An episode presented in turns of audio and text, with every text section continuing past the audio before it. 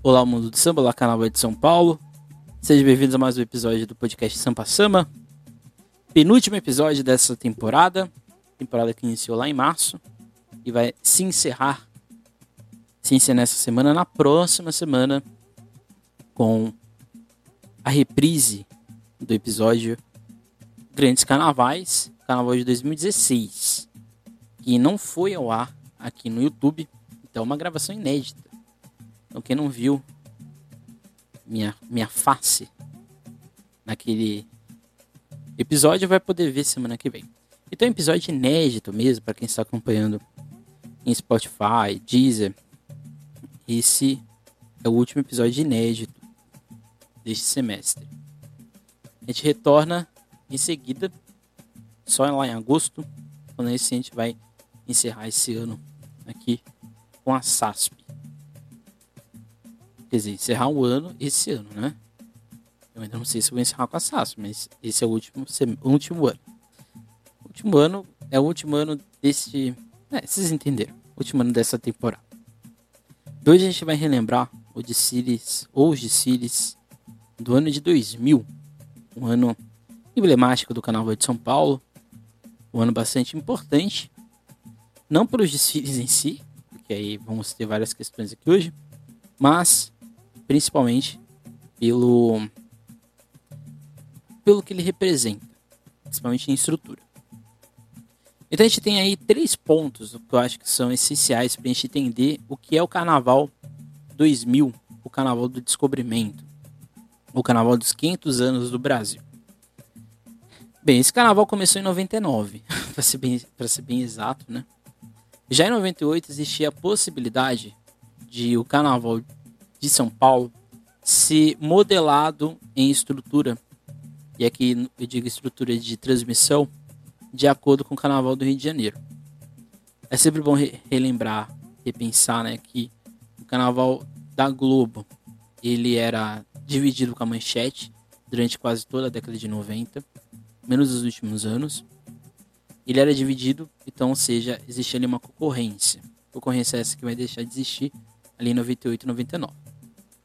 A Globo transmitia dois dias de desfiles do Rio de Janeiro, que era domingo e segunda-feira, e transmitia o Carnaval de São Paulo, que era exatamente no sábado. O Carnaval de São Paulo normalmente tinham 10 escolas de samba. Em 99 passaram a ser 12, para 2014, para 2000 passaram a ser 14 escolas de samba. Então São Paulo ficou praticamente dois anos sem rebaixamento, o que gerou-se, vamos dizer assim, a, o fato das escolas serem ficarem um pouco mais livres em arriscar e gerou também uma, um esvaziamento no grupo de acesso. o grupo de acesso também teve que se readaptar para ter escolas suficientes para desfilar, né? Já pensou o grupo de acesso com seis escolas? Não. Né? Então o grupo de acesso ele teve que e ali teve que existir uma grande um grande rearranjo não só com a liga, mas principalmente com a UESP, já que a UESP cuidava a UESP cuidava do terceiro grupo de São Paulo. Então, esse aqui é um ponto essencial para a gente entender. Esse aqui não é nenhum dos três pontos, né? Então, o primeiro ponto que a gente tem que pensar é a Globo em si e o, e o poder de transmissão que ela já tinha. Então, como eu acabei de dizer, a Globo ela já tinha o monopólio da transmissão há muito tempo. Né? A Globo tem ali, ela transmite carnaval desde os anos 60, mas é a partir dos anos 80 que ela vai de fato ser uma grande potência. Vai rivalizar principalmente com a Rede Manchete. Talvez seja o maior embate do século no entretenimento brasileiro.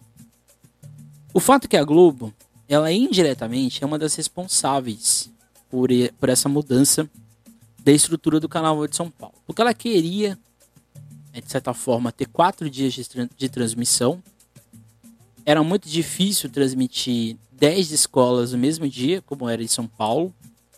Então era muito complicado. Não era uma coisa tão simples assim é, para a Globo em termos de estrutura, de grade, de programação, ter um dia, que era sábado, tão extenso para mostrar os desfiles das escolas de samba de São Paulo. O Carnaval de São Paulo sempre teve muita audiência na Globo, uma audiência, e aqui eu vou ser bem sincero, uma audiência muito local, o Carnaval de São Paulo, ele ainda é muito provinciano, por mais que hoje, né, a gente está falando aqui de 2021, por mais que o Carnaval de São Paulo ele seja grande, tenha uma, seja uma potência, eu não consigo enxergar o Carnaval de São Paulo com uma, um alcance tão nacional como é, por exemplo, o Carnaval do Rio de Janeiro. Então a Globo ela queria exportar o Carnaval de São Paulo de uma forma mais ampla. Então 2000 seria uma forma, um ano importante para a Globo pegar o Carnaval de São Paulo e vender como produto. Então assim, ela indiretamente é uma das responsáveis por essa divisão na existência de 14 escolas de samba para dois dias de desfiles. Isso alterna ou muda a estrutura do Carnaval de São Paulo. Então, se anteriormente a prefeitura tinha que dar subversão para 10, 10 escolas de samba, 12 escolas de samba, ela passaria a ter que dar subvenção a 14 escolas de samba.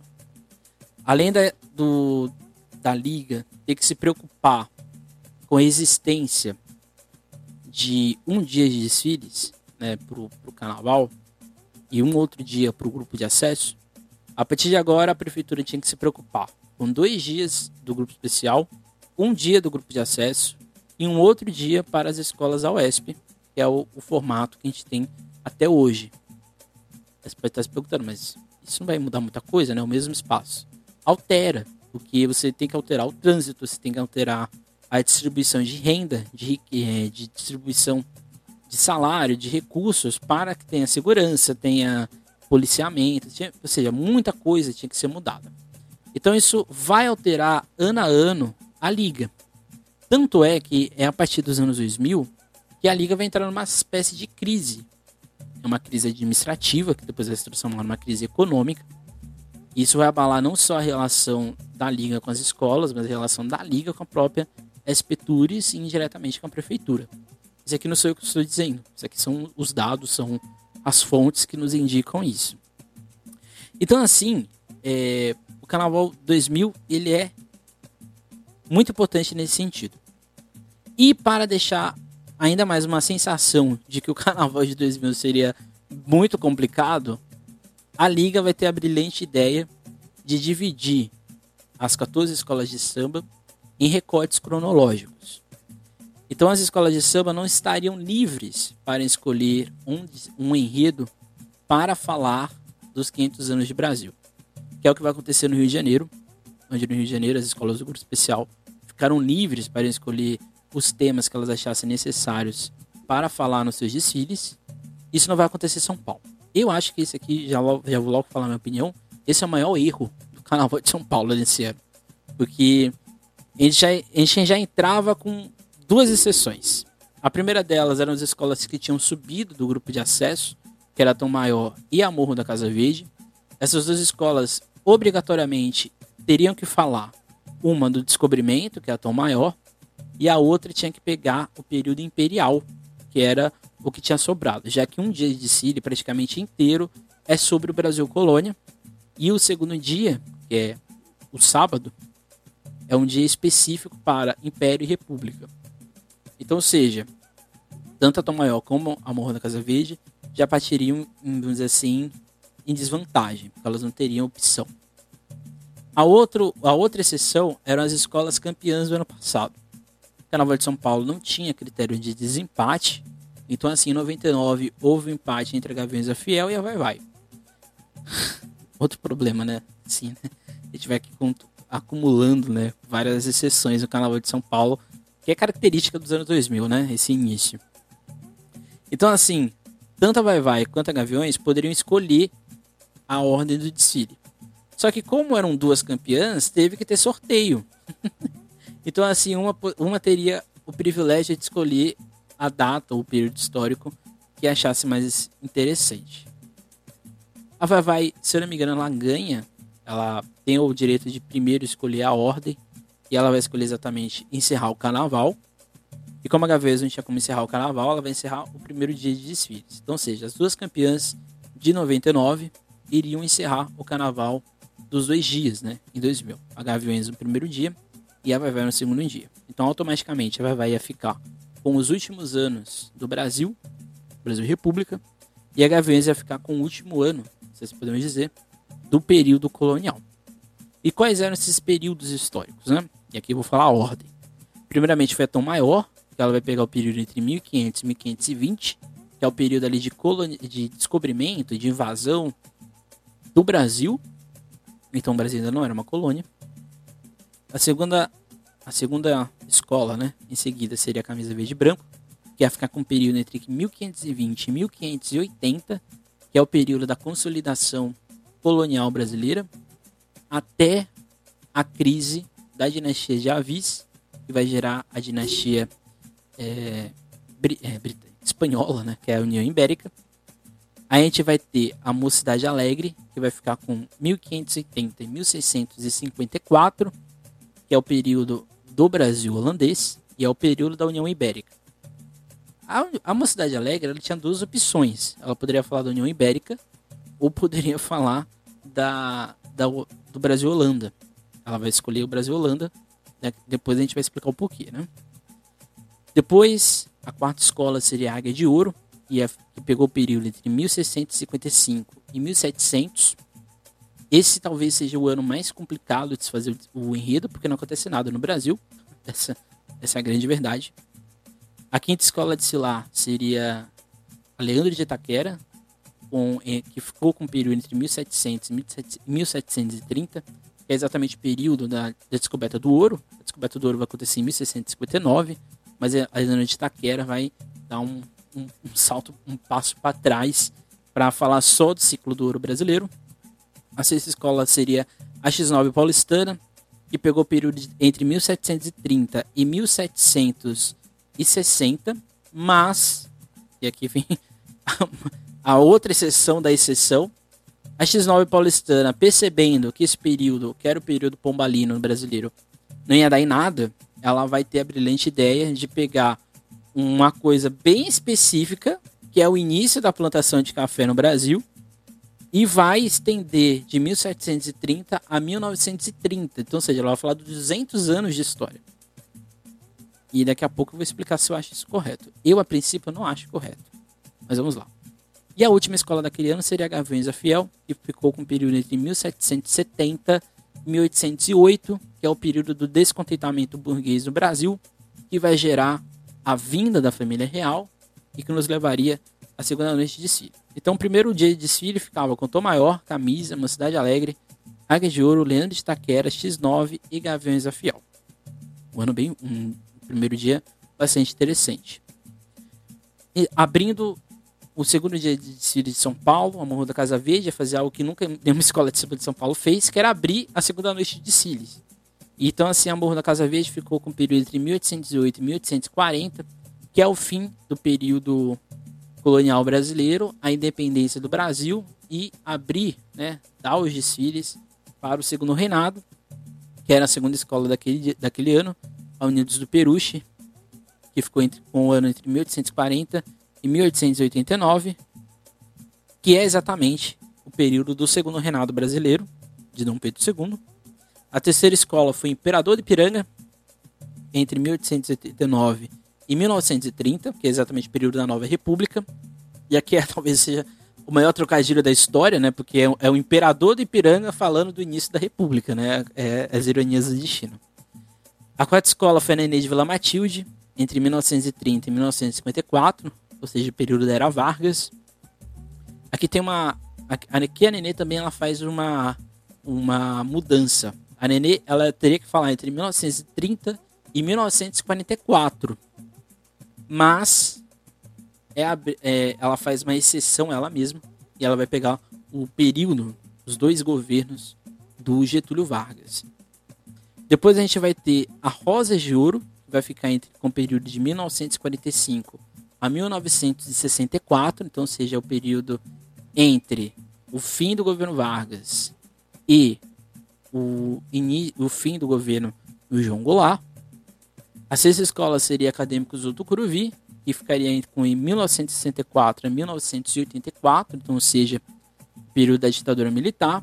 E por fim a Vai Vai, que ia ficar com 1984 a 2000, que é exatamente período da redemocratização. Então, esse segundo dia a gente ia ter Morro da Casa Verde, que estava retornando ao grupo especial, Peruche, Imperador de Piranga, Nenê, Rosa de Ouro, Vai Vai. E é Tucuruvi e Vai Vai, né? Esqueci aqui do Tucuruvi. Então assim, a gente teve um... A grande questão era, você não tinha opção de escolher um enredo, o que é um absurdo, né? Que em 2004 eles vão tentar reparar este dano de 2000. Porque eu acho que isso é um problema. Existem temas, existem momentos, aqui eu falo como historiador, existem momentos da história do Brasil que a gente consegue achar assunto para qualquer coisa.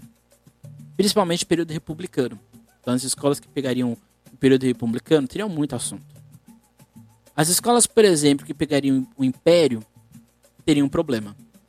Quem pegasse o primeiro reinado, que é o período ali de Dom Pedro I, ia ter um grande problema, porque esse período não acontece tanta coisa na história do Brasil e o que acontece, visualmente falando, não é bom. Diferente do segundo reinado, que é o período ali de Dom Pedro II, em que ele vai fazer várias discussões, o Brasil vai passar por diversas agitações políticas, e isso em si geraria um bom visual. E aqui a gente pode falar do Brasil colônia. Tem partes da história do Brasil colônia que não dá para fazer um enredo. Por exemplo, o período, o período da Tom Maior, que é a primeira escola que a gente vai falar aqui agora. Que a Tom Maior não tinha o que fazer. Ela pegou uma bucha e ela tinha que fazer aquilo ali acontecer de alguma forma. Então assim, a gente vai ter a Tom Maior. A Tom Maior vai fazer o enredo Brasil Amor à Primeira Vista, do, cavale... do carnavalesco Cláudio Cavalcante, mais conhecido como Cebola. A ideia do enredo era contar a chegada do Brasil, no caso, ou invasão. Aqui a gente está falando de descobrimento, tá? Então amanhã não vai fazer essa, esses questionamentos assim tão, tão grandes assim. A escola tenta fazer um bom desfile. Acho que essa é, a, é aquela velha questão que a gente tem do, nas escolas que abrem. A Tomel tenta fazer um bom desfile. O samba, eu acho um samba muito interessante. Um samba que é interpretado pelo Richa. Quem me conhece sabe que para mim o Richa é o maior, maior intérprete de samba enredo do Brasil. De todos, tá? Para mim é o Richa. Richa tem uma voz de trovão.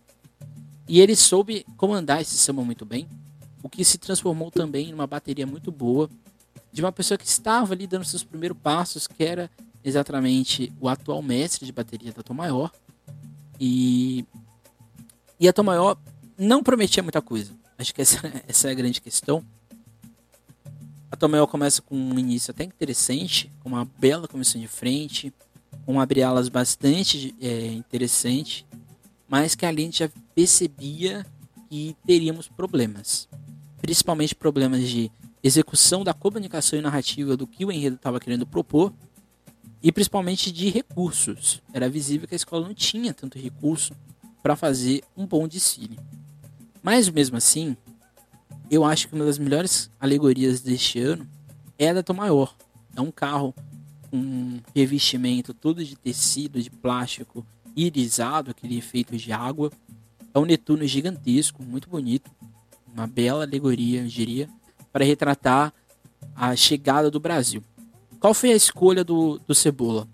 O Cebola, percebendo que ele não tinha o que fazer naquele desfile, ele começa a encher linguiça.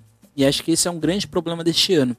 A gente vai ter muito enredo que os carnavalistas não tinham que fazer e eles vão tacando assunto que não tem necessidade. Por exemplo, o Cebola vai colocar toda a mitologia do mar, né, do Oceano Atlântico, e como isso interferiu, chegou talvez a interferir no processo de descobrimento do Brasil ou de invasão.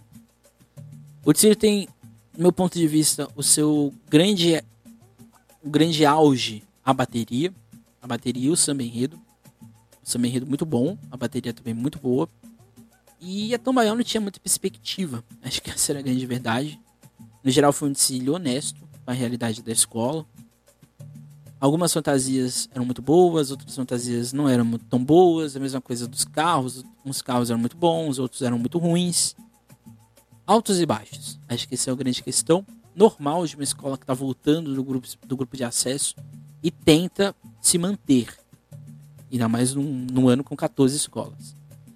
Acho que no quesitos técnicos a escola foi muito nervosa, e aqui a gente está falando de evolução e harmonia. Acho que a escola pecou nesse, nesse sentido, que também é normal. É uma escola que está ali uma. O fato é que a Tomael não sabia o que ia acontecer. Né? Nenhuma escola de São Paulo tinha, é, tinha abrido um carnaval com 14 escolas. Então, ninguém sabia muito bem como que seria, por exemplo, o julgamento. Né? O julgamento nessa época era, ele era bem específico, ele era bem particular. Não era, não era muito comum, se eu não me engano, esse ano já era assim. Eram dois dias e não eram os mesmos jurados. Então você acabava que você tinha duas campeãs no dia. Então isso aqui era uma coisa bem estranha. Não sei se 2000 já era assim. O enredo ele era simples, mas como eu disse, ele faz muitas repetições, fica muito no vai e volta do Brasil e Portugal. Não explora, meu ver. Acho que uma grande sacada que a escola poderia fazer era falar da história indígena do Brasil. Coisa que ela não faz, porque nessa época o carnaval não tinha essa preocupação com a pauta, vamos dizer assim, mais crítica dos enredos. Então acho que isso é um, um grande problema. Seria um escape. Então foi um City que a escola não iria brigar por título, não iria brigar pelo meio da tabela, iria tentar se permanecer no grupo especial, o que já seria um grande feito.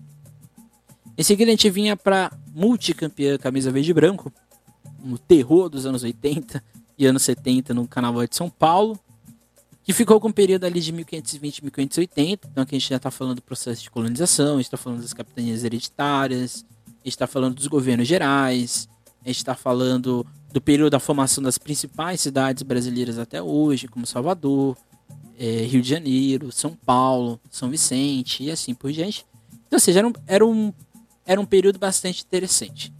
Então a escola iria com o enredo Mar e Libero em terra de Ibirapitanga, terra de Ibirapitanga, então, ou seja, Mar Livre em terra de, de Pau Brasil, do carnavalesco e saudoso Tito Arantes. Dos enredos escolhidos, esse era um enredo fácil, mas perigoso. Por que perigoso? Porque não existia Brasil, existiam Brasis. Não era um Brasil unificado. Então o carnavalesco ele vai optar por fazer o quê? A gente vai pontuar aspectos da história do Brasil e tentar no final unificar isso de alguma forma. Eu acho que não, não, não vai dar muito certo. Acho que essa é a grande questão. É... Por ser um período histórico de transição. Os períodos históricos de transição, que é quando a gente está falando de pontes, né? Aqui a gente está falando de um momento em que Portugal não tinha interesse de colonização, para um período que Portugal tinha interesse de colonização, muito mais por causa das invasões. Então a camisa verde e branco ela vai pescando momentos para tentar amarrar o enredo. Se vai dar certo, eu não sei. Eu tenho minhas dúvidas se foi a melhor escolha da escola, porque eu acho que ficou muito confuso em alguns momentos. Parecia que não tinha enredo. Parecia, ou parecia que eram vários enredos dentro do mesmo enredo. Eu acho que em termos visuais a escola faz bom, um bom um bom desfile, tanto em fantasia quanto em alegoria. Esse samba é um lençol 2.0. É um é um é uma bela interpretação do Carlos Júnior, antes de mais nada. Carlos Júnior ainda bem novinho nessa época. Mas era um samba muito difícil. Era um samba muito grande, era um samba extenso. E eu acho que o que fez o samba não dar errado foi a bateria, a famosa bateria da camisa verde e branco, que estava ali ainda no seu padrão rítmico, aquele padrão não acelerado, mas também não é tão cadenciado assim, no ponto de ser lento. Ou seja, era a bateria da camisa verde e branco. Então não é um desfile ruim, mas também não é nada muito marcante. Acho que ninguém da camisa verde e branco lembra desse desfile.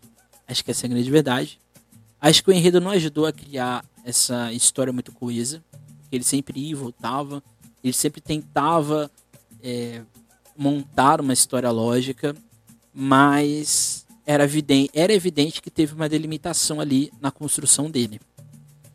Acho que isso interfere no samba enredo, porque se você ouve o samba enredo da camisa verde e branco, parece que os compositores queriam colocar tudo que o carnavalesco tinha falado para eles e, sei lá, com medo de alguma coisa dar errado. eu acho que deu errado. Do meu ponto de vista, eu acho que não é aquele samba enredo marcante, como a própria camisa verde e branco tem. Eu acho que o ponto alto do City City é a bateria da escola, uma das melhores deste ano. A evolução, uma evolução coesa, uma evolução sem problemas, típico de uma escola de samba tão tradicional como a camisa verde e branco. E eu acho que, acima de tudo, a camisa verde branca ela tinha passado por momentos, já ali no final dos anos 2000, de bastante instabilidade. A escola tinha sido dominante nos anos 80 e início dos anos 90. E acho que o Carnaval de 2000 era a possibilidade da camisa verde branco se reencontrar com ela mesma. Né? A camisa verde branco tinha vindo de alguns desfiles não muito bons. E eu acho que 2000 inaugura uma nova perspectiva para a camisa verde e branco seguir rumo a 2002, que vai ser o último bom é, campeonato, o último bom ano da camisa, que é o vice-campeonato do grupo especial. Então, resumindo, é um desfile correto, sem grandes soluções de criatividade, tanto visual quanto melódica, não era essa grande preocupação. E com uma escola que soube lidar com o pepino que foi dado. Então, acho que aqui já era o primeiro passo de que o primeiro ponto para você não é, se dar bem era escolher, ter tido a sorte de cair num, num enredo bom. Né? O que a Mocidade Alegre vai fazer? A Mocidade Alegre vai fazer o enredo História Brasiliae Cultura, Hábitos e Costumes de Maulanda Tropical, do carnavalesco Wagner Santos. A escola foi privilegiada no ponto de vista porque ela tinha dois, dois caminhos. A Mocidade Alegre poderia falar do Brasil ibérico, desse período que o Brasil vai entrar no interior, nesse período das, do início do que a gente vai chamar de grandes bandeiras, que vai ser mais precisamente ali no final do Brasil Ibérico. Aqui a gente está falando de núcleos de resistências que estão surgindo, principalmente é, no Nordeste brasileiro. A gente está falando do início do tráfico negreiro, que quase nenhuma escola vai abordar, que é um grande, é um grande problema desse ano, inclusive. E poderia falar, por exemplo, do, do, redes, do, do redescobrimento do interior brasileiro a partir da Amazônia. Poderia ser uma opção. Mas a escola vai escolher um período em específico, que é a União Ibérica. Que é a União Ibérica não, que é o Brasil holandês. Que é exatamente esse marco cronológico em que os holandeses vão invadir o Nordeste brasileiro e invadindo o Nordeste brasileiro vão constituir ali uma espécie de mini república dentro do Brasil, que é exatamente o, é, o período de Nassau. Então a escola ela vai fazer uma opção de fazer um enredo muito parecido com o da Imperatriz de 99, que foi exatamente um enredo sobre a história é, natural brasileira. Não estou falando que é cópia, mas coincidentemente é muito parecido. E mas eu acho que o Tsili não é bom. Me desculpem quem é da Mocidade Alegre e gosta desse Tsili, mas eu acho que é um Tsili que não é bom. Tanto em comissão de frente, tanto em alegoria, tanto em fantasia, no samba. Eu acho que esse Tsili não tem cara de mocidade alegre. Eu acho que o Wagner Santos consegue imprimir uma identidade dele, ele consegue imprimir ali uma lógica é, de desfile ali, mas não era um desfile assim luxuosíssimo. Eu acho que a mocidade saía naquele ano com a sensação de que talvez o título não viria, mas poderia dar certo. Então foi um desfile bom, com enredo até então, dos, dos três que tinham se apresentado, mais bem desenvolvido era sem dúvidas o da Mocidade Alegre. E o recorte cronológico permitiu que a escola pudesse optar por novas perspectivas de linguagem e de narrativa, e que se refletiu num desfile fluido, porque a evolução e a harmonia desse desfile são muito boas. Meu senão seria exatamente fantasias e alegorias, que eu acho que faltou finalização.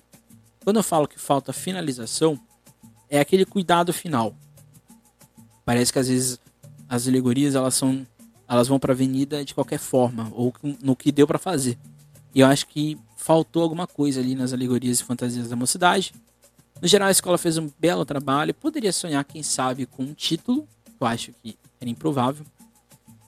E vale ressaltar que era foi a primeira escola, e uma das poucas escolas, é que são quatro escolas só que vão fazer isso, de inserir e colocar o negro e o indígena como protagonista dessa história, desse período é, de, de formação do Brasil. Parece que o negro e o indígena não participaram do Brasil 500 anos em São Paulo. Em seguida, a gente teve a Águia de Ouro, que ficou com um período entre 1655 e 700, 1700, que é o período no enredo chamado A Formação do Povo Brasileiro. O carnavalesco foi o Vitor Santos e o Paulo Furô. E aqui, a escola pegou o período, período histórico pior de todos. Desse primeiro dia, o pior período histórico para se fazer enredo é esse. A escola, ela teve que ali fazer vários malabarismos para dar certo isso. Por quê? É o mesmo problema da camisa verde e branco. O período da Águia de Ouro é um período de transição histórica. Não só um período de transição histórica, mas é um período em que não tem ainda uma história coesa de um Brasil.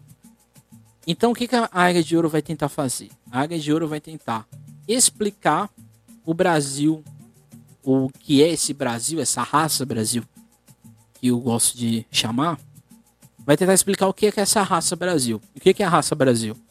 Essa união, ou essa mescla de negros, índios e brancos. Negros, índios e brancos, exatamente.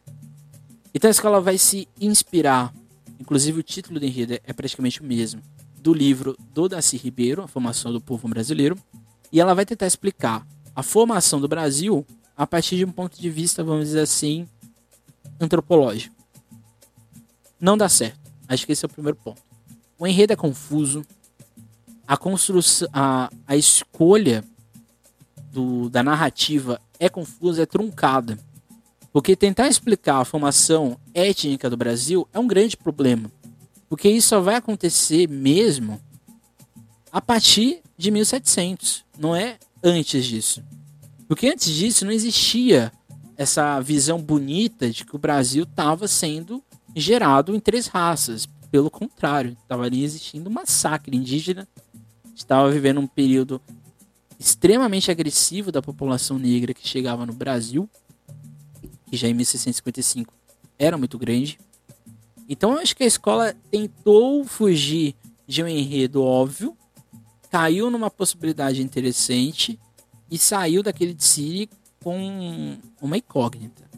A abertura é confusa, a comissão de frente é confusa, as escolhas são confusas. Acho que esse é o grande ponto. Mas é desse desfile a alegoria mais marcante daquele ano, que é exatamente a alegoria da moça indígena, da mãe indígena, segurando um indígena morto. E era uma alusão a Pietà do Michelangelo, só que a igreja censurou e a escola teve que colocar uma espécie de coberta que indiretamente se transformou no manto, né? Então ficou meio que como se fosse uma Virgem Maria segurando um indígena morto. Porque eu acho que assim, por mais que o enredo ele seja um tanto quanto um verniz na história, na ideia da democracia racial, os carnavalescos tentam pontuar aspectos, principalmente na, na cultura indígena e negra. Na indígena a gente tem essa crítica e na e na cultura negra a gente vai ter a alusão ao quilombo dos Palmares. É um, é um enredo ruim? Não é um enredo ruim, mas é um enredo que não deu muito certo. Acho que esse é o ponto. Porque hum, as alegorias não são tão boas, as fantasias também. Então é um desfile muito confuso. A ideia de fugir do enquadramento dos enredos propiciou um enredo sem conexão ou coesão com o todo. E a opção por falar da formação do povo brasileiro dentro desse recorte cronológico ficou, ao meu ver, muito forçado e principalmente anacrônico. Eu acho que é que eu pontuo novamente. Para a gente falar da formação do povo brasileiro, ela não acontece num período histórico específico. Ela acontece, ela acontece ao longo de uma sedimentação histórica muito grande.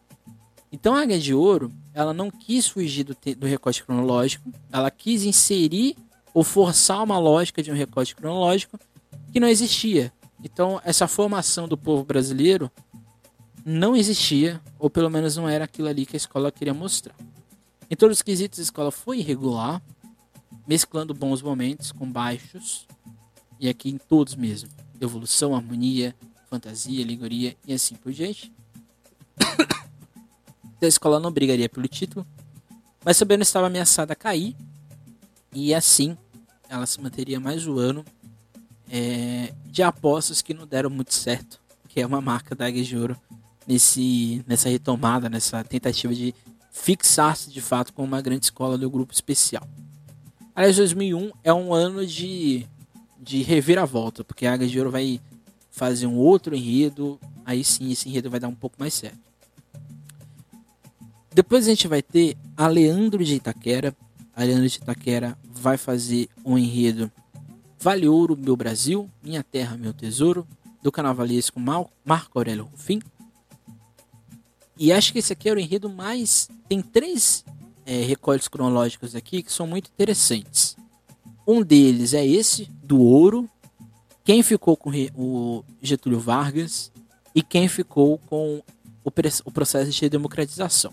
Acho que esses três recortes cronológicos, eles, ele por si só já dava certo. A Ana de Itaquera vai, vai, de novo, aqui é um período que poderia se falar de muita coisa, mas a escola vai optar por falar do ciclo do ouro. Curiosamente, nenhuma escola fala do ciclo da cana, né, que é uma coisa interessante. Que a partir de agora nenhuma escola poderia falar. Mas as outras escolas, principalmente a Águia de Ouro, poderiam optar pelo ciclo da cana ou até mesmo uma cidade alegre, mas não foi uma escolha das duas escolas aí, né? Na época talvez tenha uma grande questão. Eu acho que essa aqui é uma a entrada da Lena de Itaquera em 2000 é fabulosa. Aquele início todo dourado, aquela comissão de frente que embora eu não ache muito boa, ela dá um impacto bonito, majestoso. Aqueles cinco leões dourados, aquele abre alas todo monocromático, mas com uma pintura de arte muito boa, uma finalização impecável dava a sensação de que a Leandro de Itaquera finalmente iria chegar para 2000 como a grande favorita, uma das grandes favoritas ao título. Tinha feito um desfile muito bom em 99. A Leandro de Itaquera já tinha feito outros desfiles muito bons, muito, muito, muito bons no Carnaval de São Paulo. Então é, a sensação de que, dá, que dava era que o enredo propiciou um bom samba, um belo visual e a possibilidade da Leandro, da Leandro de Itaquera sonhar. E a grande polêmica do Sicília é a Eliana de Lima. Né? Muitos, é o último ano da, Eliana de, da Eliana de Lima na Leandro de Taquera. Muitos culpam a Leandro de Taquera ter perdido os pontos de melodia por causa da Eliana de Lima, o que eu acho um absurdo. Quem for da escola talvez possa entender melhor, mais do que eu, mas eu acho que é um absurdo você colocar a responsabilidade de um título ou de perca de posições por causa de uma pessoa. Eu acho que um, um, se, uma, se um desfile de escola de samba não dá certo, é por causa de um todo, não é por causa somente de uma pessoa. Mas a Liliana de Lima faz um trabalho muito bom nesse desfile, uma interpretação primorosa. Tem alguns senões desse desfile. Acho que um deles é a evolução. Acho que a evolução é muito truncada. Acho que ela não vai nem vem. É um grande problema da Helena de Traqueira, diria que até hoje.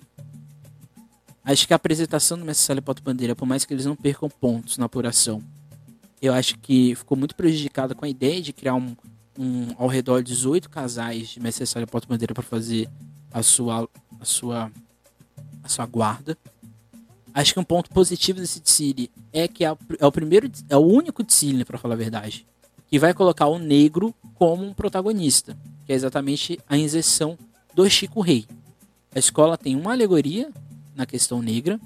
Tem um setor e um quadripé que é a figura do Chico Rei e tem ainda uma continuação. Então, seja, são mais de, são mais de duas alas, um carro, um quadripé falando do negro. E isso é, isso é importante, e aqui eu falo aqui no vídeo passado, um dos nossos seguidores deixou, fez uma indagação para mim, né, o que eu achava de ter ou não é, da pouca presença de pessoas negras, de carnavalescos negros. Eu acho que o desfile da Leandro de 2000 é a primeira é o ponto, é uma é um belíssimo é uma belíssima explicação, uma belíssima, vamos dizer assim, introdução nesse tema. Talvez se não fosse um carnavalesco negro falando do ciclo do ouro, ficaria tão, muito mais preocupado em explicar luxos, riquezas do Brasil colonial. O Marco Aurélio Rufim não. Marco Aurélio Rufim fala disso, fala de tudo isso, mas ele insere o negro como protagonista. Até hoje, a cidade de Ouro Preto tem uma presença gigantesca de, de população negra por causa do ciclo do ouro. A gente está falando aqui dos maiores êxodos de população de um continente para o outro. A gente vai acontecer exatamente aqui no período colonial, é, no período do, do ouro em Minas Gerais. Então acho que esse enredo era muito, era muito interessante. Acho que visualmente falando é um bom desfile. Tinha sido, ao meu ver, até então, o melhor desfile da, daquele ano. Acho que foi melhor do que a Mocidade Alegre, embora os jurados não vão achar isso. Porém, a escola não foi técnica, diferente da Mocidade, da Mocidade Alegre. A Mocidade Alegre foi técnica, ela conseguiu criar ali, por mais que não tinha um visual opulento, ela conseguiu se manter nos outros, nos outros quesitos. Então, seja, era uma estética muito boa, com uma técnica falha aqui na Arena de Itaquera. Um enredo que foi muito bem desenvolvido, porém, eu acho que ele parece que ele acaba do nada. O último carro é sobre o barroco e o samba fala, né? E assim, marcando aquele aquele aquele reinado, luxo, desvarios e riquezas, desbanjava a nobreza, pois havia um tratado, que é o Tratado de Metwin. Lá em Vila Rica, esbanjavam-se artistas, amém. Como nos dias de hoje, tem muitos com muito e muitos que nada têm. Eu acho que faltou essa crítica que o carnavalesco faz no desfile. Eu acho que ela, ele acaba do nada no ciclo do ouro. Eu acho que não sei se houve um, um medo de avançar um pouco no período histórico, né? E daqui a pouco a gente vai ver que a próxima escola não, tá, não tem nenhum pudor quanto a isso. É, acho que teve esse probleminha. Mas eu acho que foi o melhor desfile até então da Leandro de Itaquera. Desde Babalotim, acho que esse aqui era um, era um desfile assim, primoroso. E a escola não, a escola talvez não brigaria pelo título, mas brigaria ali pelas melhores colocações. O que a gente vai ter já na próxima escola, que é a X9 Paulistana. Bem, a X9 Paulistana, ela vai fazer um enredo Quem é Você Café, do carnavalesco Lucas Pinto. Por que eu acho que isso aqui é um grande problema? Eu acho que se existe um acordo entre todas as escolas de samba, que elas têm que falar do seu recorte cronológico, eu acho que é. Não é nem falta de educação. Eu acho que é deselegante uma escola simplesmente extrapolar o período histórico dela e falar de 200 anos de história do Brasil. Porque eu acho que isso é um problema. Porque eu acho que se existe um regulamento, eu acho que. Acho não, isso não estava no regulamento. No regulamento a escola não era obrigada a, a não falar de outros assuntos, mas ela tinha que falar do, do, do recorte cronológico dela. Mas o regulamento deve, deveria ter isso muito evidente, ou muito explícito. Eu acho que a X9 ela tinha que falar do período pombalino no Brasil. É um período que, esteticamente falando, não acontece nada assim muito virtuoso. E eu acho que a escola optou por falar do café com a possibilidade exatamente de que ter visual, ter um bom samba, um bom enredo. Isso aqui é um problema? Não. Mas acho que aqui é o grande problema do enredo único. Se a X9 não tivesse feito isso, ela talvez não teria sido campeã. Porque eu acho que dificilmente ela conseguiria ter visual. Eu acho, mas ao mesmo tempo, se as outras escolas pudessem escolher os temas e os enredos que elas estão falando, talvez outras escolas que tiveram que escolher enredos bem assim confusos talvez a história poderia ter sido outra. Então acho que não estou aqui é, culpando a X9, mas eu acho que se a, re, a exceção foi dada a uma escola, acho que as outras escolas poderiam ter feito isso, ou poderiam ter abordado outros aspectos. Mas enfim, era o segundo ciclo econômico que o Brasil, que as escolas estavam falando, né? já que a, a Leandro de Itaquera tinha falado do, do ouro, então a, a X9 ia falar do café. É uma abertura muito bonita, é um abre-alas bastante interessante. É o primeiro abre-alas em que a escola não está fazendo alusão ao enredo. A escola tá fazendo, não está fazendo já ali o enredo já sendo contado. A escola está dando uma apresentação, um preâmbulo, né? uma, uma nota de rodapé, uma, um, sei lá, um prólogo do que vai acontecer ali no, naquele desfile. Que é um. São bules, são xícaras, ali um uso muito bonito do neon.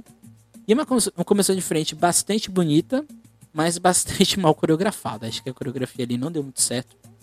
E a X9 já abria ali com, a, com um estilo mais clean de falar da história do Brasil.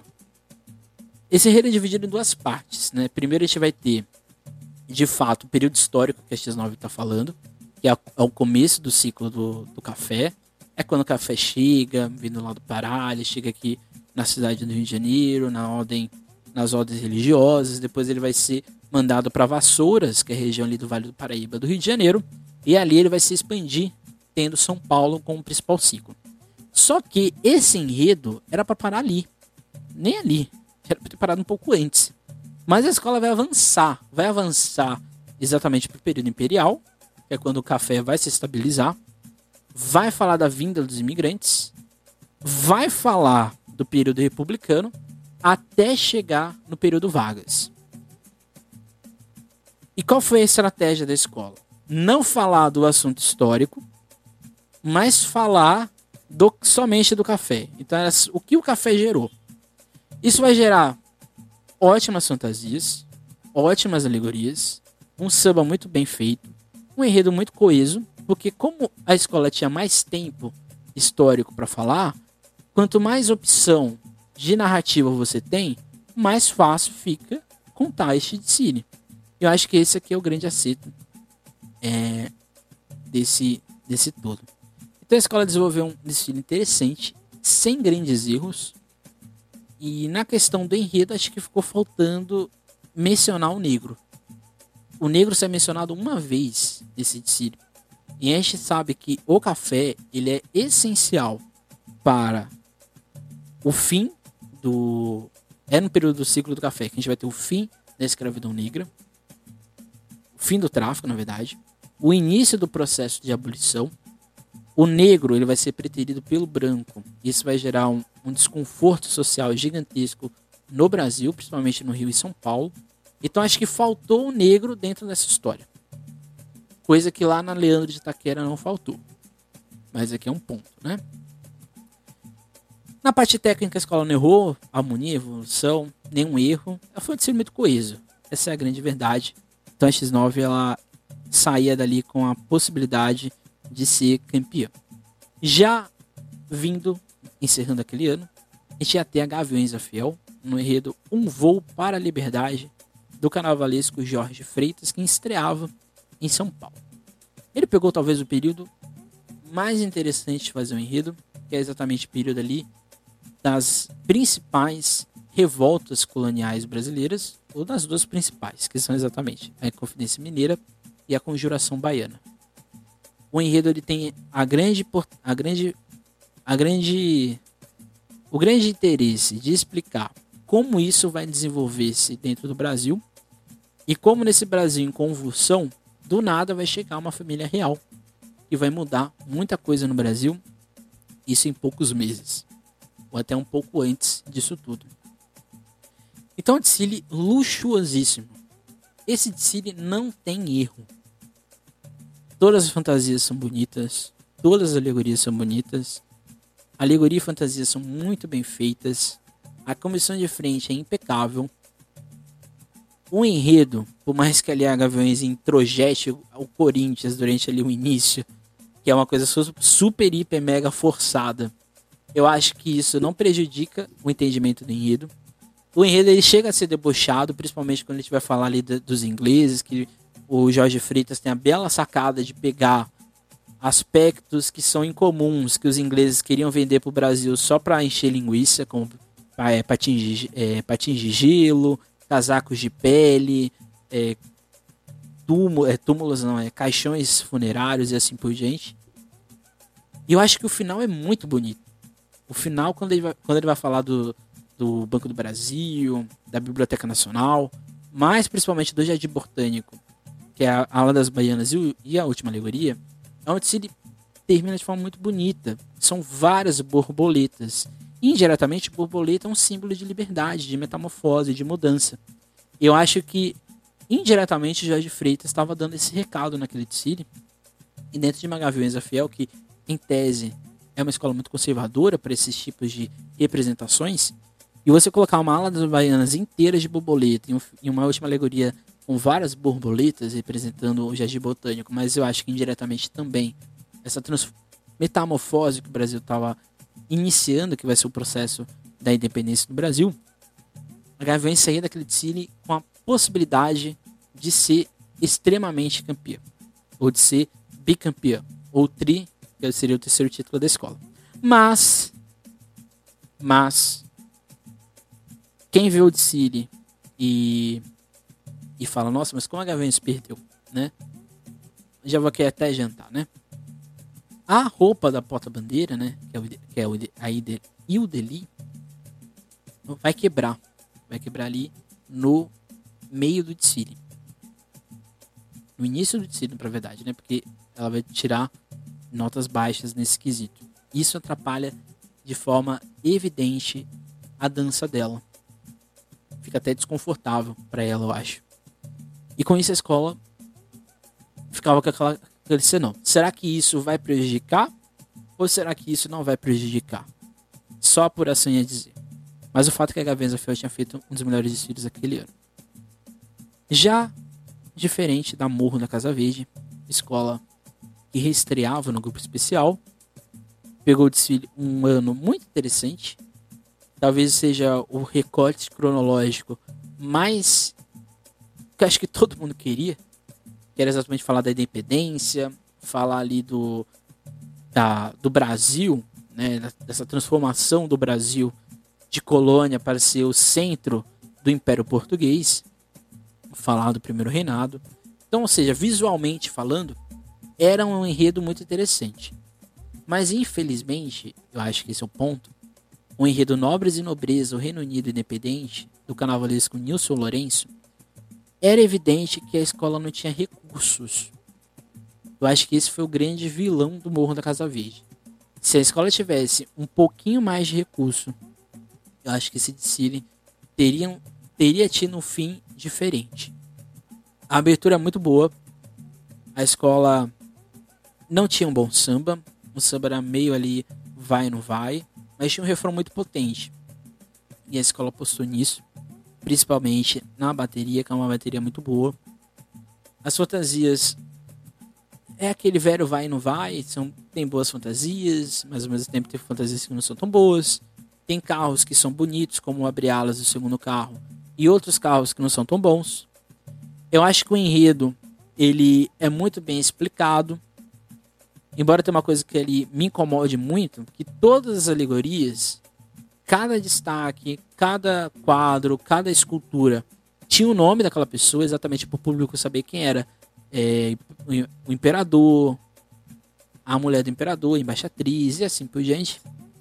Então, ou seja, não foi um desfile bom.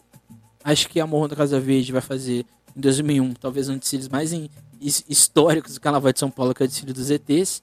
Mas não é um desfile muito bom, mas a escola conseguiu fazer o que ela poderia fazer naquele ano. Eu acho que o destaque desse desfile é a comissão de frente, que eram várias. Era, um, era uma comissão de frente muito bonita. E um abre-alas, que era muito bonito, mas eu acho que depois a escola vai ficando um pouco gélida. Eu acho que o enredo não foi muito bem desenvolvido. Eu acho que ele não foi muito bem desenvolvido por causa exatamente da falta de recursos. Principalmente o carro do, da independência. Por exemplo, não existe no enredo uma, uma delimitação específica da independência do Brasil. Que eu acho que foi um erro. Né? Acho que a escola tinha que dar ênfase nesse período. Sei lá, né? Mas acho que ficou também evidente que a escola não tinha recursos para isso. Então a, a Morro da Casa Verde terminava aquele, aquele desfile com a sensação de que talvez não ganharia que não ficaria no meio da tabela e queria brigar para não cair, principalmente ali com a Tom Maior. E assim a gente chega no desfile da histórica Unidos do Peruche, que ficou com um período ali de 1840 a 1889, então seja segundo reinado, no enredo Cara e Coroa, as duas faces de um império, do carnavalesco Fábio Borges. É um desfile muito ruim. não tenho o que dizer. Me desculpem quem é da Peruche, acho que quem é da Peruche também vai concordar comigo.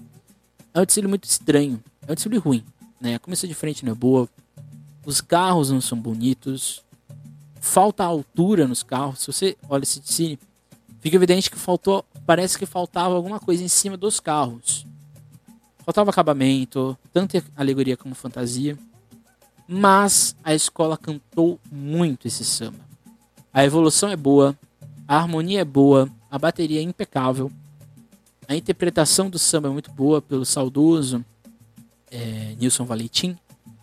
Então, seja, era um misto de sensações. Era evidente que a Peruche não tinha recursos para fazer um carnaval vistoso, mas a escola tinha ali a sensação de que os quesitos técnicos e os quesitos de chão iriam puxar a escola para pelo menos permanecer no grupo especial.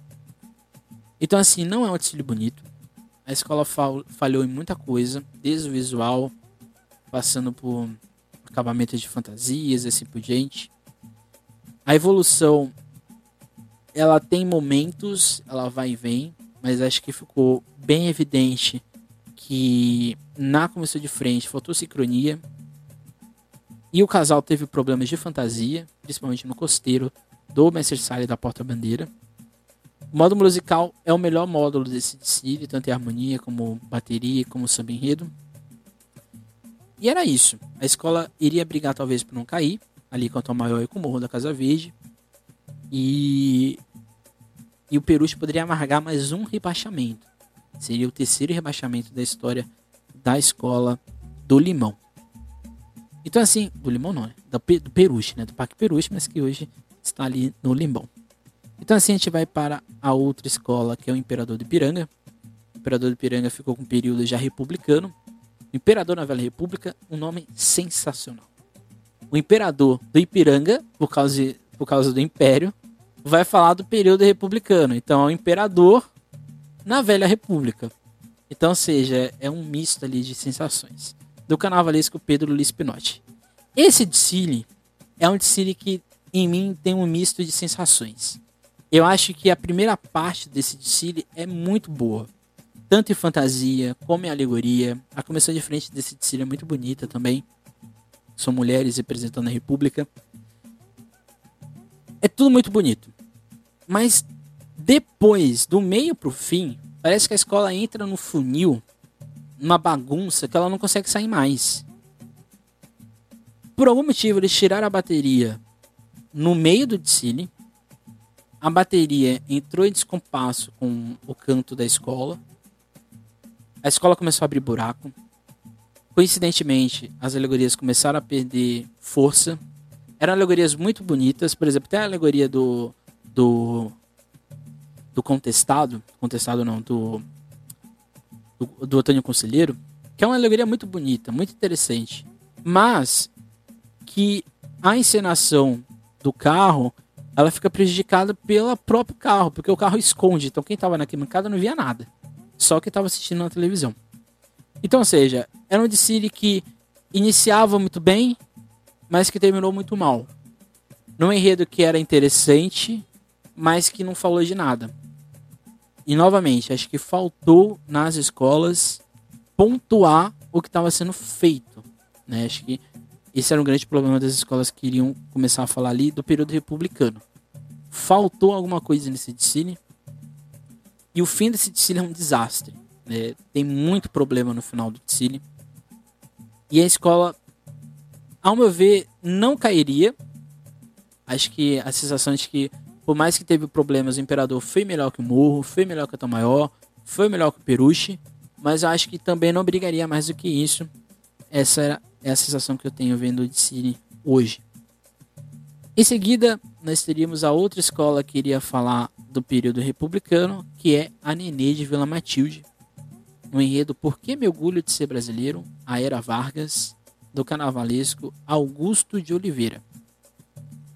Bem, a Nenê ficou talvez com um período, um dos períodos que eu acho que era o mais interessante de falar, porque muita coisa acontece no Brasil entre 1930 e 1954 muita coisa mesmo. Né? O período Vargas é um período de reformulação da República Brasileira, então muita coisa que a gente tem hoje vem do período Vargas, tanto em indústria quanto em direitos trabalhistas e assim por diante. Esse período histórico é um período muito marcante no sentido também do, do que ser feito, do, da relação externa do Brasil. Então, isso, esse era um ponto. Só que, ao meu ver, a Nenê ficou presa numa ideia sociocultural do Brasil. É um problema? Não é um problema. Mas dá a sensação, vendo de cine, de que o enredo é falso. O, você vê o de cine e você fala, mas não foi isso que aconteceu. Então a escola, para não falar mal do Getúlio Vargas, ela opta por falar apenas do aspecto cultural brasileiro daquele período. Isso é um problema? Não é um, não é um problema. Mas fica um enredo o quê? Muito chapa branca. Um enredo muito. Tipo, ah, vamos só elogiar o Brasil. Não aconteceu nada de errado nesse período. E bola pra frente. Então, assim, a escola entrava com um enredo interessante, querido ou não. Gerou um bom samba. Acho que esse aqui a gente não pode negar. É um samba muito bom. Mas é um samba também que não parece com o samba da Nenê, no sentido de ser tão aguerrido assim. A bateria é muito boa, faz uma apresentação espetacular do Messi Pascoal. Acho que o grande sinal de se desfile é a comissão de frente. A comissão de frente, visivelmente, não deu certo. Eram máscaras que faziam alusão do Getúlio Vargas. Aquilo ali passava uma sensação de que o componente não estava muito tranquilo. A coreografia era muito rápida. Então a gente vai ter, se você for vendo ao longo do desfile, vários. Eles, eles tinham chapéus na cabeça, né? Um chapéu. O chapéu caía. Em algum momento eles estavam segurando uma, uma bengala, a bengala também caía. Então acho que foi muito nervoso o início. Alegoricamente é um desfile muito interessante, é um dos melhores desfiles em alegoria da Nenê de Vila Matilde. Mas passava a sensação de que algo não deu certo. Ou no enredo, ou na comissão de frente. E a evolução? A evolução de, desse desfile é uma bagunça. Isso para uma escola como a Nenê de Vila Matilde parece até estranho, né? Mas a Nenê, não sei o que aconteceu, mas a escola tinha, um, tinha vários clarões entre as, entre as alas, vários problemas ali, muito fotógrafo, isso prejudicou muito o andamento fluido do desfile. Então isso poderia ser o senão daquele, daquele desfile. Eu acho que a Nenê não brigaria pelo título. Eu acho que esse título ainda estava ali brigando, estava sendo disputado entre X9 e Gaviões. Mas a Nenê poderia, quem sabe, surpreender as demais escolas daquele ano. Então assim a gente vai ter o desfile da Rosa de Ouro, que é a antepenúltima escola. No enredo Yes, nós temos mais que bananas um, no tempo histórico ali entre 45 e 64, então seja esse período de, de democracia plena do Brasil, um enredo feito pelo Raul Diniz. Novamente é o mesmo erro da Nenê. Eu acho que não existe enredo nesse desfile. Por exemplo, o enredo não vai falar de João Goulart, não vai falar de Jânio Quadros, ele não fala, não opta por falar exatamente do período do Juscelino Kubitschek, do Getúlio Vargas, porque é o ano histórico desse período. E a escola vai tentar explicar, de uma forma muito errada, ao meu ver, aspectos sobre a relação do Brasil existente. Então, ou seja, parece que não tinha enredo. Esse era o grande problema, ao meu ver, da Rosa de Ouro. Porque a escola ficou preocupada de falar do JK, mas ao mesmo tempo não queria falar só dele. Queria falar da cultura, mas ao mesmo tempo não queria falar só da cultura. Queria falar da industrialização, mas também não queria só falar da industrialização. Esse foi um grande problema. Isso gerou, consequentemente, um, um aspecto visual muito conflitivo, porque as fantasias eram muito bonitas. Para mim, é o melhor conjunto de fantasia desse ano, mas ao mesmo tempo era um dos piores conjuntos de alegoria do ano. Não sei o que aconteceu, mas as alegorias da Rosa de Ouro nesse ano eram péssimas. Um grande problema. e. Mas esse era o único problema da escola. Porque a evolução é impecável, a harmonia desse desfile é impecável, as fantasias desse desfile são impecáveis, bateria, samba. O Quinho não conseguiu aguentar o desfile inteiro. Eu acho que o Poleng ele, ele sobressai mais no samba ao longo do desfile. Antes ele fluido, tem início, meio e fim, mas não no enredo. O enredo talvez seria o grande calcanhar de Aquiles daquele ano.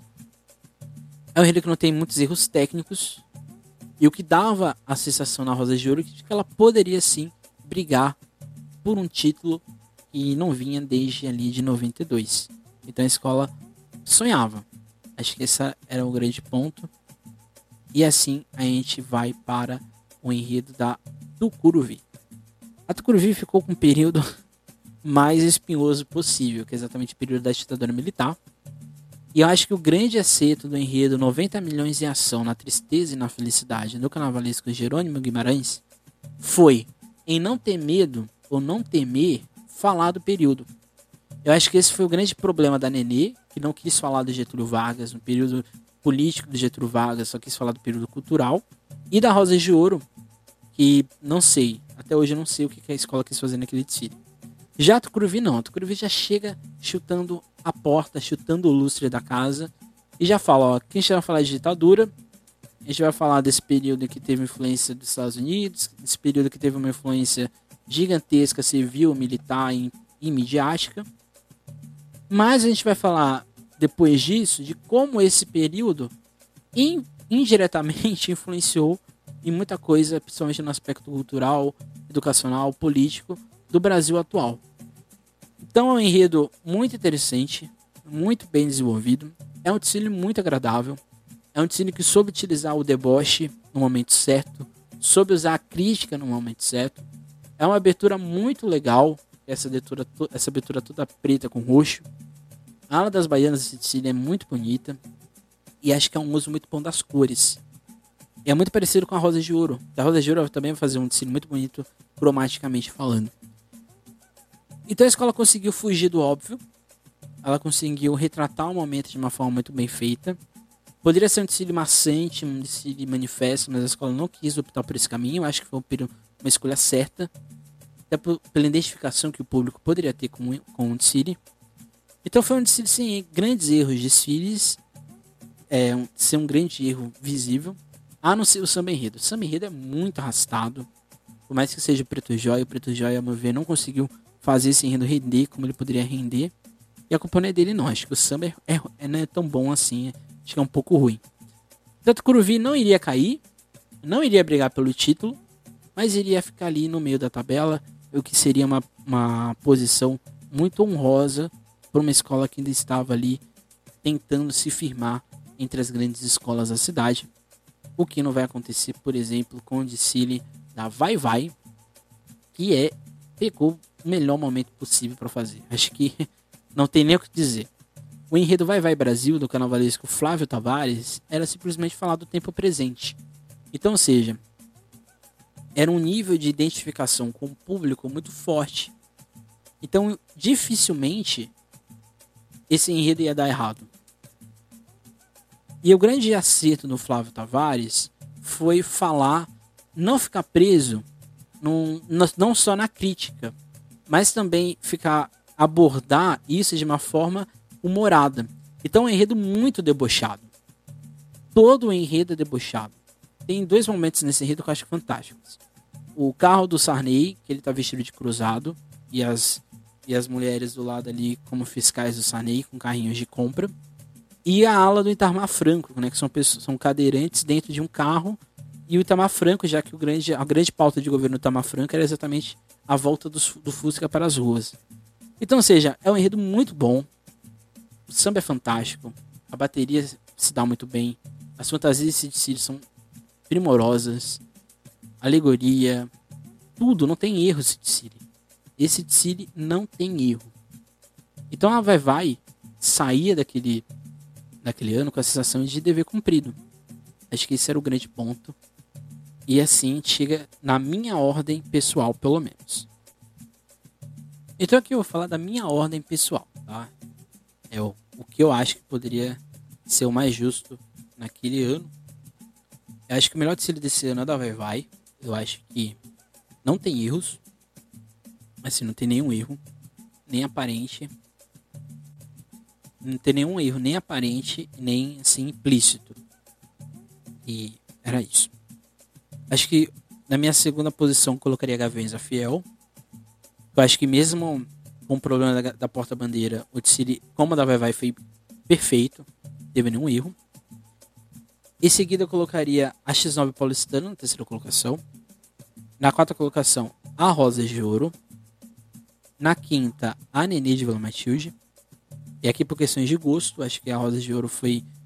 Só teve aquele problema ali no enredo. E em outros, mas a Nenê teve mais problemas, a meu ver. Na Sexta colocação, acho que a Leandro de Itaquera, para mim, uma das melhores distritos da história da escola. Na sétima, Mocidade Alegre. Na oitava, Tucuruvi. Na nona, Camisa Verde e Branco. Que acho que ficou um desfile muito apagado. Acho que se a, a camisa tivesse feito um desfile um pouco mais. Se esse mesmo enredo da camisa feito um pouco mais no, no meio do, do, do fervo do carnaval, teria se dado melhor. Na décima colocação, a Águia de Ouro. Décimo primeiro, a Imperador do Ipiranga. Décimo segundo, a Tom Maior. Em décimo terceiro, o Morro. Décimo quarto, Peruche. Então, na minha, no meu gosto pessoal, acho que o Morro e o Peruche deveriam ser rebaixados. Mas não é isso que vai acontecer na apuração. Na apuração, a gente vai ter Gaviões da Fiel, Vai Vai e X9 brigando nota a nota.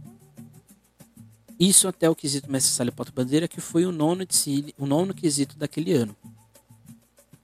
E por que eu digo isso? Né? Porque se a gente fosse pegar a questão de critério de desempate, é, a Gaviões não ganharia, porque ela, ela tirou é, nota. Ela ficou com 19 pontos no somatório final do quesito é, Marcelo Porta Bandeira, então, ou seja, ela tirou duas notas 9. Lembrando que nessa época você tirava 9, 9,5, 10, então não tinha, não tinha notas fracionadas né, em 0,75, 0,25, 0,3, 0,4, isso não existia. Então a Gaviões ela veio com 10 em todos os quesitos até chegar em Mestre Porto Bandeira, quando ela vai perder pontos.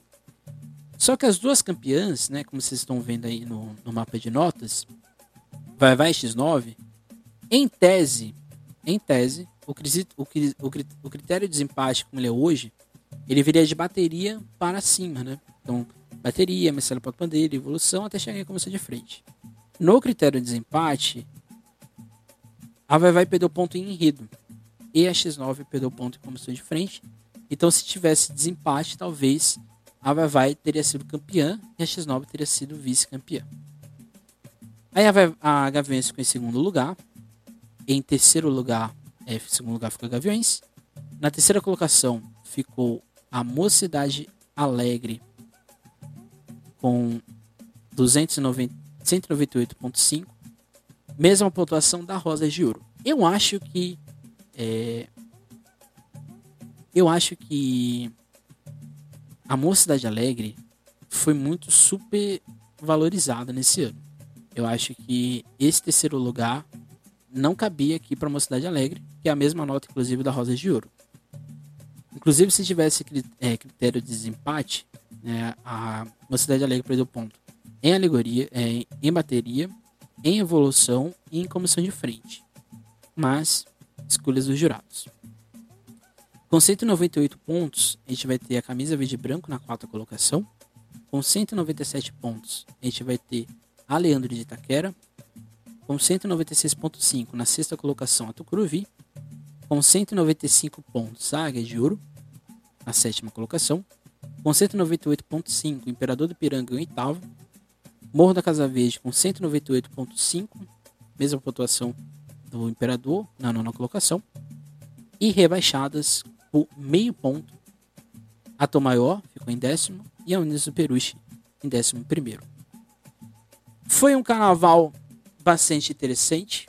Eu acho que o título é, dividido para X9 e pela Vai Vai, a uma ver, eu acho que não é justo, assim, vou ser bem sincero. Eu acho que a X9 não merecia o título. Eu acho que esse título caberia muito bem sozinho para Vai Vai. Eu acho que, querendo ou não, o tecido da Vai Vai foi impecável. Eu acho que o tecido da X9 ele é bom, ele não é ruim. Como, eu, como aqui na minha ordem aqui, para mim a X9 teria ficado em terceiro lugar. Mas eu acho que ele também não foi tão perfeito assim como como os jurados talvez viram. Mas gosto de jurado, né? Lembrando que aqui praticamente teve uma campeã nos dois dias, né? A Vai Vai ficou campeã num dia, a X9 ficou a campeã do outro dia. Foi praticamente isso que aconteceu. Mas o Carnaval de 2000 deixa a sensação de que o Carnaval de São Paulo tinha muito a melhorar. Muito que evoluir ainda. Em estrutura, em, em organização mesmo. Né? Acho que o carnaval tinha que passar ainda por muitas mudanças. Acho que o carnaval de 2000 deixava evidente que existiam duas potências duas forças econômicas, quase que uma simetria existente entre Gaviões da Fiel e Vai Vai. Acho que essas duas escolas estavam muito, muitos passos à frente das demais. Eu acho que um, algum, alguns degraus abaixo vinha Rosas de Ouro junto com a X9. E um pouco mais abaixo vinha a Nenê de Vila Matilde. E acho que a Mocidade Alegre tinha já havia perdido terreno para essas escolas nos últimos anos. Lembrando que a, a, a Mocidade Alegre tinha sido campeã pela última vez na década de 80. Então ficava a sensação de que o carnaval de 2000 tinha que ensinar muito para o carnaval posterior. Eu acho que em 2000 também as escolas não não estavam ainda tão confortáveis com esse período, esse modelo de dois dias, né, 14 escolas de samba, por a concentração ficava menor, então as coisas tinham, tinham que ser feitas, né, tinham que ser ali redistribuídas. Acho que um ponto essencial também a gente frisar aqui em 2000 são os enredos. Como eu disse lá no início, a escolha da liga em comum acordo com as escolas, é sempre bom lembrar isso, de um tema único, acho que engessou demais o carnaval. E mostrou um problema que em 2000 ainda era comum. Era exatamente essa linha de enredo, quando se fala de história do Brasil, ser muito ainda presa a uma ideia de ufanismo nacionalista. Então, se a gente for pegar os 14 enredos das escolas de samba do Grupo Especial de São Paulo, quase nenhum deles, por exemplo, fala da temática negra ou da temática africana. Não, não que o enredo, né, os enredos tinham que falar sobre, mas fica estranho quando a gente vai analisar as narrativas das escolas e poucas, poucas delas inserem o negro como uma figura existente. Então, principalmente as escolas que falam do Brasil colônia, a gente pode citar aqui apenas a Leandro de Taquera, que faz isso de forma é, com o negro como protagonista. A gente pode citar aqui a Mocidade Alegre, que faz isso de forma, eu diria que interessante também. A Águia de Ouro, por mais que faça, faz ali de uma forma bastante. É, muito clean, mas mesmo assim tá falando do quilombo do Palmares, está falando de toda essa resistência negra. Então, seja, de 14 escolas, somente três inserem o negro de fato dentro da história do Brasil. A gente não tem o negro nem no ciclo do café, a gente não tem o negro no período republicano, e a gente não tem nem o indígena, se a gente for falar da questão indígena. O indígena só é falado de fato mesmo no enredo da Tom Maior, e de uma forma assim muito abstrata, uma forma muito assim é, menor. Então faltou nas escolas um pouco de, de ousadia. Aí você pode estar se perguntando, mas é ano 2000, né? As escolas não fariam isso.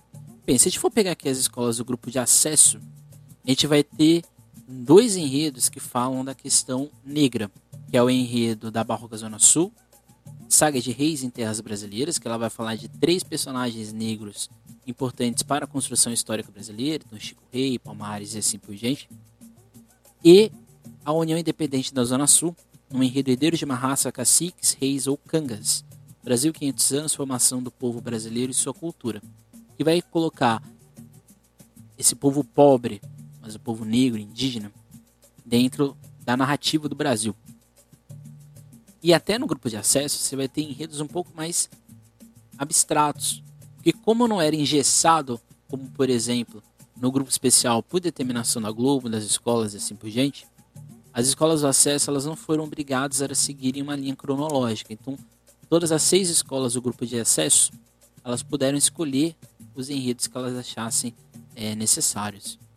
Então, assim, a gente pode dizer que o, o Carnaval de 2000 ele foi um, um, a história de um Brasil oficializado ou desse Brasil aí de grandes vultos, de grandes personagens que são contados né, nas histórias, mas não uma crítica, não um aprofundamento de outras figuras de outras etnias e de outras raças.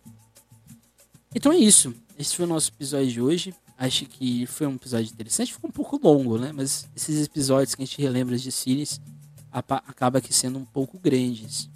Quem aqui tá vendo pelo YouTube viu aqui os desfiles acontecendo aqui do lado, então acho que ficou interessante. Então esse foi o último episódio inédito dessa temporada. Quem me acompanha aqui pelo Spotify e pelo Deezer. Esse é o último episódio inédito. Na semana que vem aqui pelo YouTube da SASP, vocês vão ter o outro, um outro, um outro, um outro episódio da série Grandes Carnavais. Só que lá eu falo de 2016, né? 16 anos depois. E é isso. A gente retorna agora aqui na SASP e ah, não só na SASP, no YouTube, mas também no, nas outras plataformas digitais. A gente vai voltar somente no mês de agosto, lá no dia 6 de agosto, dia 6 do 8, com a segunda temporada do podcast Sampa Samba, com mais 17 episódios inéditos, ali entre agosto e novembro, se tudo der certo. E não deixe de seguir a SASP nas suas redes sociais e também os outros programas da SASP, já que o nosso aqui vai ficar parado nesse tempo. Não deixe de também ouvir o Canto e Conversa, que é toda segunda-feira com o Jacobete, aqui no YouTube da SASP.